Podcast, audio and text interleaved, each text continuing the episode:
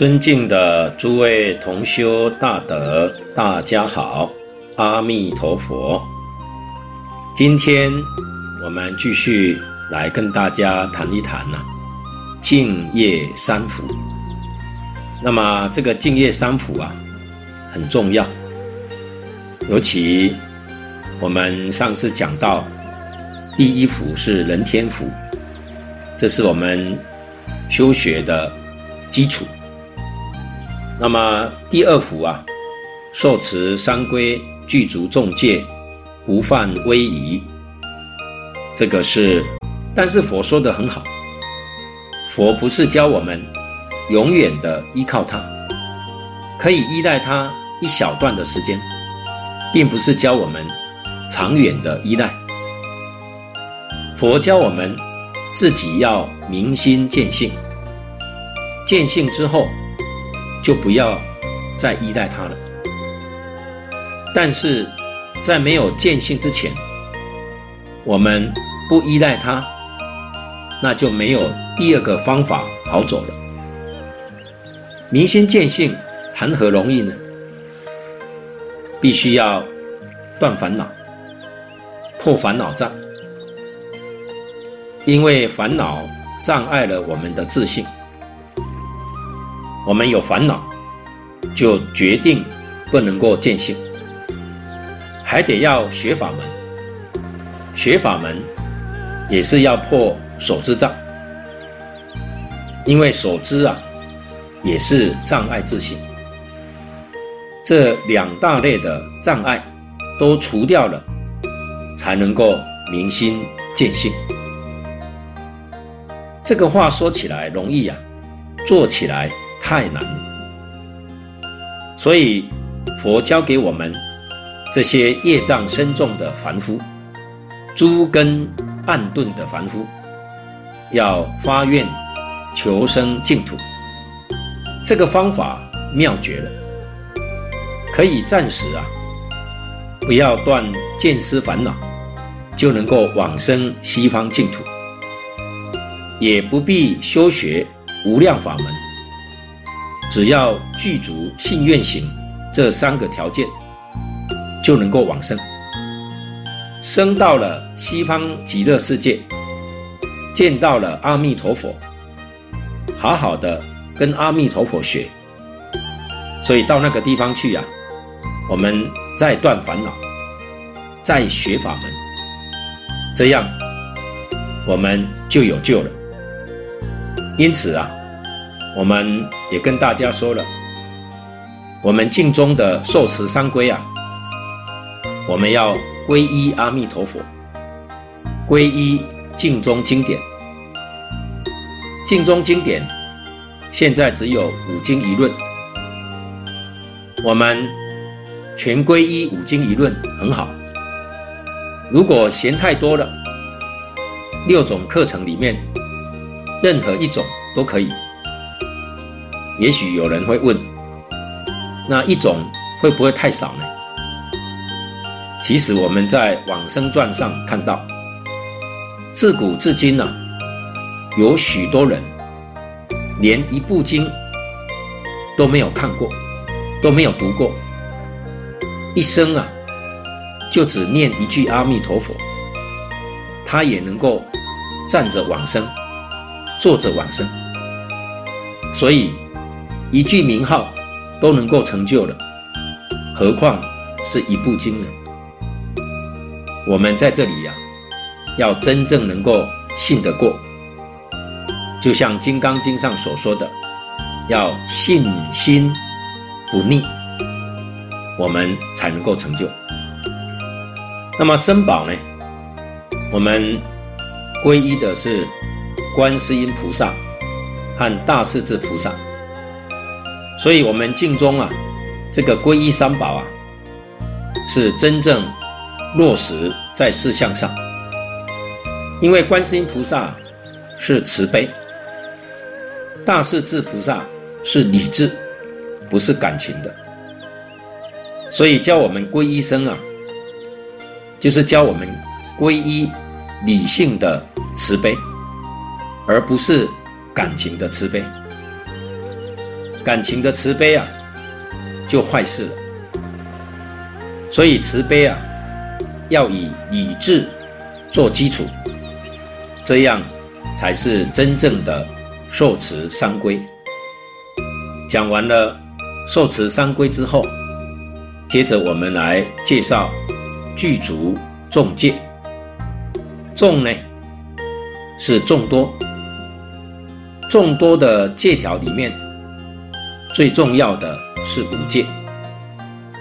五戒啊，是佛家的根本大戒。我们看出家比丘要受两百五十条戒，然而真正的戒条啊，只有前面十七条，四众。十三生产，这是属于戒；其他的全部属于威仪。威仪是什么？威仪就是礼貌、礼节，就是日常生活当中处事、待人接物应该遵守的规矩。所以，我们可以说啊。最重要的、最根本的，就是三规五戒。这是一个学佛的人时时刻刻不能离开的。就好像我们搭高铁，我们买了一张高铁票，从上车这一张票啊，就要拿在手上，一直到达目的地啊，这个票。还要收回，不能离开这一张票。所以三规五戒啊，就好像这一张票一样，非常重要。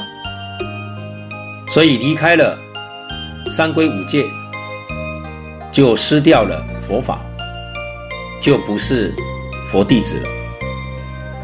那么五戒的第一条啊，是不杀生；第二条是不偷盗。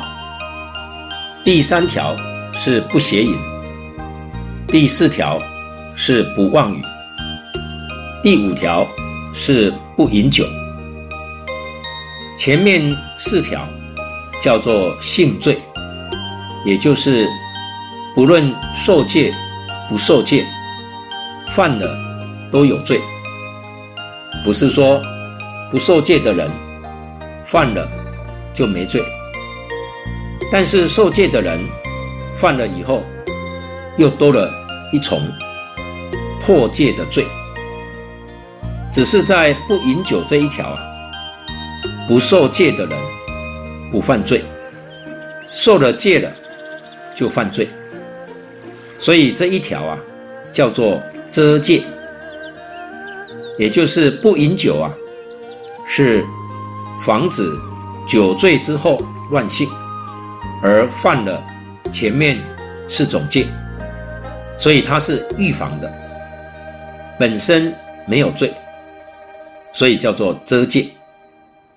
但是发心受戒啊，必须要求法师为我们仔细的讲解，然后才知道怎样受持，绝对不是说单单看到戒律条文就能持戒。所以要把戒持好，就要真正的知道佛制定这一条戒的用意在什么地方，他为什么要制定这一条戒？这一条戒对我们修学到底有什么样的功德利益？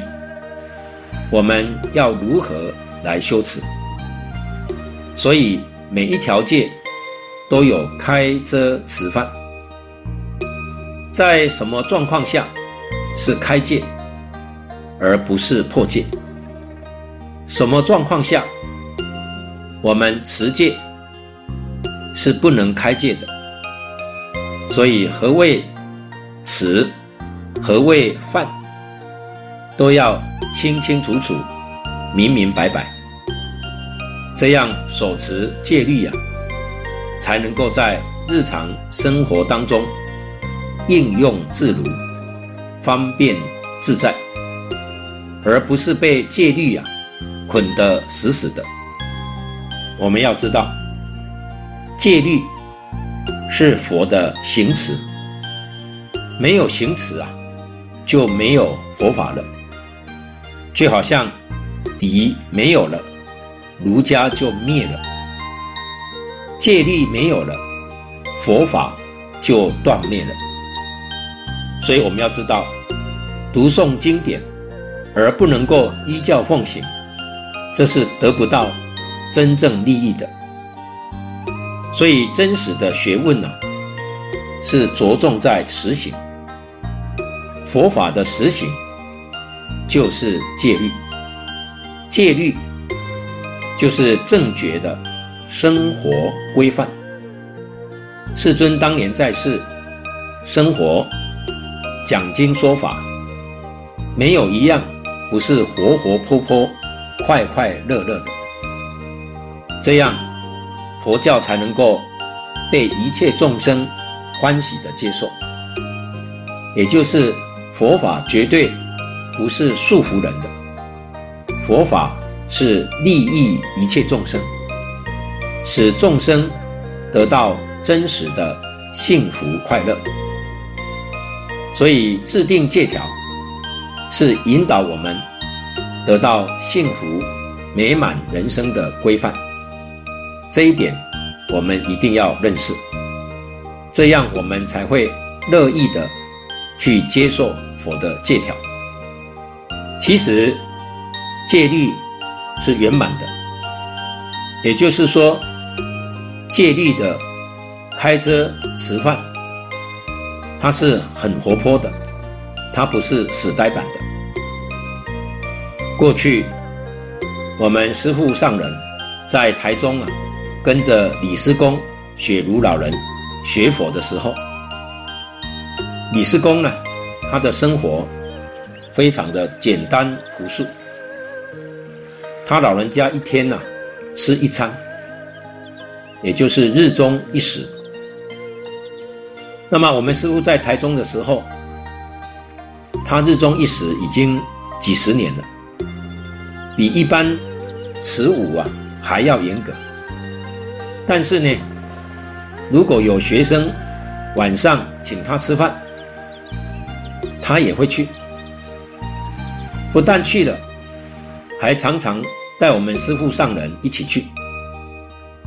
结果我们师父就说：“我我持午啊，晚上不能吃饭啊。”这个老师呢，明明知道我们师父持午，结果呢，还是拉着我们师傅去了，跟他讲啊：“跟我去，跟我去。”最后呢，雪公老师啊。跟我们老和尚讲啊，他说：“你这个样子，这种态度是小乘人，不能度众生。为什么呢？因为度众生啊，要令一切众生生欢喜心。所以啊，这不是破戒，这叫做开戒。因此，我们师父这下才明了了。”斋戒啊，这个事情是什么道理？雪公老师他说啊，人家好心好意请你去，如果你不去，会让人家误会啊，你不近人情，使得他不但不能接受佛法，还到处宣扬学佛的人瞧不起人，价值很大，不要再跟。学佛的人往来，所以你看，这不是叫人家造业了吗？所以李师公他告诉我们师父，这不是破斋，不是破戒，这是开戒、开缘，令一切众生啊生欢喜心。所以在随缘里面去度众生。那么到了会场。主人说啊，哎呀，不知道老师持午啊，我今天很抱歉，持午也去。你看他的心里呀、啊，就更受感动了。假如是我们自己呀、啊，晚上想吃东西，结果要求别人呐、啊，请我们吃晚饭，那这下就破戒了。所以此五，人家不知道，恭恭敬敬的礼请我们去，我们要去。所以从这个地方，让我们知道，佛家的戒律啊，真的是活活泼泼，是非常自在的。这是我们师父上人从李师公、雪如老人那里学到的。所以戒律啊，其实是非常圆融，这也是大乘佛法非常殊胜可贵的地方。那么讲到言辞戒律啊，这个戒律的范围非常深广，不仅仅是释迦牟尼佛给我们制定的那些戒律，还有包括国家的法律呀、社会的道德、每个地方的风俗习惯都要遵守。所谓啊，入境随俗嘛，所以我们不管。去到哪个地方，都应当好好的遵守，不要违反。比如说，在中国啊，要守中国的法律，守中国的道德观念、风俗习惯；到了美国啊，就要遵守美国的法律，所以美国人的道德观念呢，都要遵守这些。都包括在戒律的范围之内。换句话说呢，戒律呀，就是我们日常生活的规范。现在由于交通便捷了，资讯发达了，到世界每一个国家、地区去旅游的机会多了，因此不但本国的法律，风俗人情要懂得，我们所到达旅游的国家地区，他们的法律、风俗习惯，通通要知道，这样才能够做到入境随俗。这也叫做言辞戒律。那么我们大家要知道，佛是生在。两千五百年以前的古印度，他所制定的戒律，许多的戒条，在今天并不适用。为什么呢？因为生活方式不一样，衣服穿着也不一样。在两百五十条戒律里面，有十几条啊，是讲穿衣服的规矩。那现在我们穿衣服跟印度人不一样，所以这些规矩啊，我们完全用不上。连现代人吃饭跟古印度人吃饭也不一样，所以今人啊跟古人是不一样的。因此，今人诵戒。那就是要念戒律的精神、理论、浅显的典范。所以，我们持戒啊，最重要的就是守住戒律的精神、原理。所谓的诸恶莫作，众善奉行。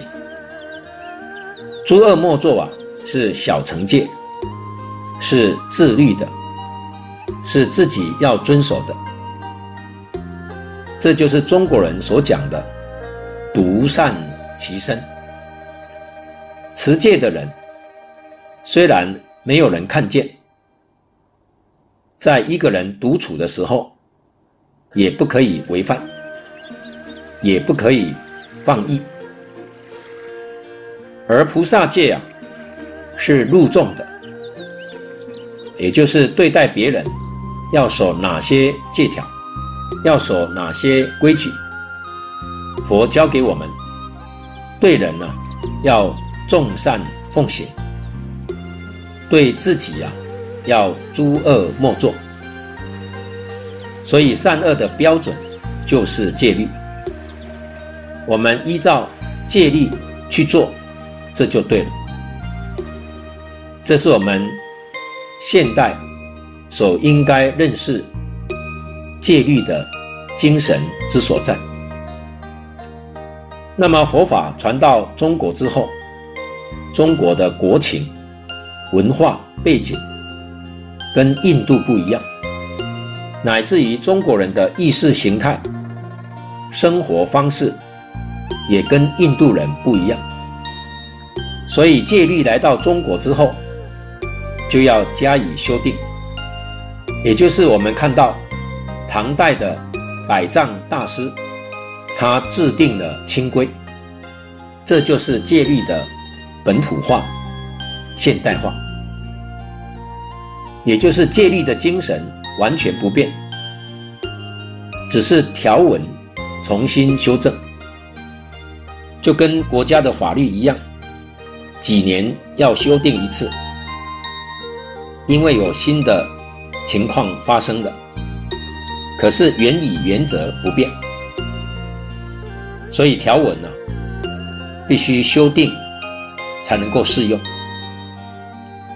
那么中国啊，每个地方、每个省、寺院都有清规，清规啊一定要适合当地注重的修学条件。这样才能够协助大众修行，这也就是所谓的现代化与本土化。那么，如果我们对这一点不了解，那佛法就会行不通。所以，我们要知道，现代化跟本土化，才能够让佛法活活泼泼、日久弥新。才能够流传到全世界，而为一切国家民族欢喜接纳。那么佛告诉我们，人能够持戒守法，这个人身心就安定，没有忧恼恐怖。所谓安而后才能够得定，所以修行啊。特别重视戒律。如果啊，作奸犯科，即使政府不制裁啊，也会受到良心的责备，让身心不安。身心不安呢，就不能够修定。所以要修定，首先要心安，身心安稳了。这样才是修定的基础。所以说，因戒而得定，因定而开慧，道理就在此地。所以这个第二条啊，言辞戒律，这是二乘法，是二乘人修学的基础。那么有了这个基础啊，才能够进一步的契入了菩萨的法门。所以今天我们特别啊，为大家说明了净业三福的第二幅，希望我们好好的去理解，然后落实在生活当中。谢谢大家。阿弥陀佛。